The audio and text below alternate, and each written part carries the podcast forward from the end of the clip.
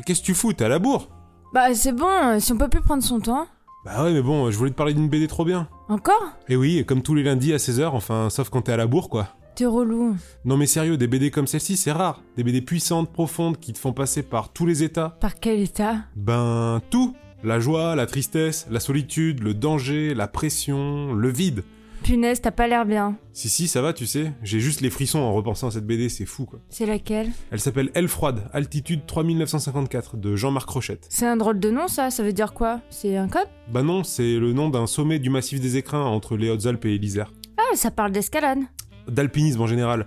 En fait, Jean-Marc Rochette est un passionné de montagne, il pratique l'alpinisme depuis qu'il est gosse, et dans cette BD, bah, c'est un récit autobiographique de sa vie d'alpiniste. Oh, et c'est un sujet comme ça qui t'a mis dans cet état? Bah si j'avais su que l'alpinisme c'était aussi passionnant, j'aurais foncé sur cette BD bien avant aujourd'hui. Mais qu'est-ce qui est si bien? Tout. Non mais vraiment. Ben déjà l'histoire, euh, il raconte sa vie, les sommets qu'il a grimpés, les moments difficiles, les moments de joie, les personnes qui l'accompagnent, tout est vrai, donc c'est encore plus touchant. Et ensuite, ben les dessins. Rochette a un style bien à lui. Tiens, c'est lui qui a dessiné euh, le transperce-neige.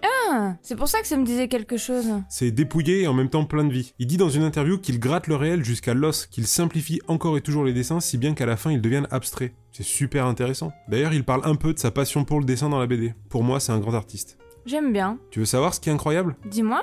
Tout au long de l'album, il y a un truc assez indescriptible, comme une montée en pression. On a l'impression que tout devient de plus en plus dangereux. Chaque page qu'on tourne, c'est une dose de stress, surtout dans les moments d'ascension. J'ai pas pu lâcher le livre avant d'avoir lu la fin. Vraiment?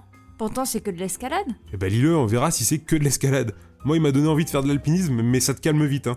Parce que je pensais pas que la montagne pouvait être aussi dangereuse. Pourtant c'était déjà fait la remarque. La nature en général c'est dangereux. Hein. Non mais là, il part de trucs que j'avais même pas soupçonné.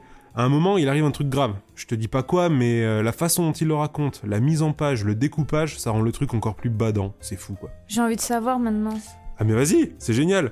Si le bouquin m'a fait ressentir juste un dixième des sensations que procure l'alpinisme, je veux pas savoir ce que ça fait de se retrouver au bout d'une corde, accroché à une paroi rocheuse, avec personne pour m'entendre crier à l'aide.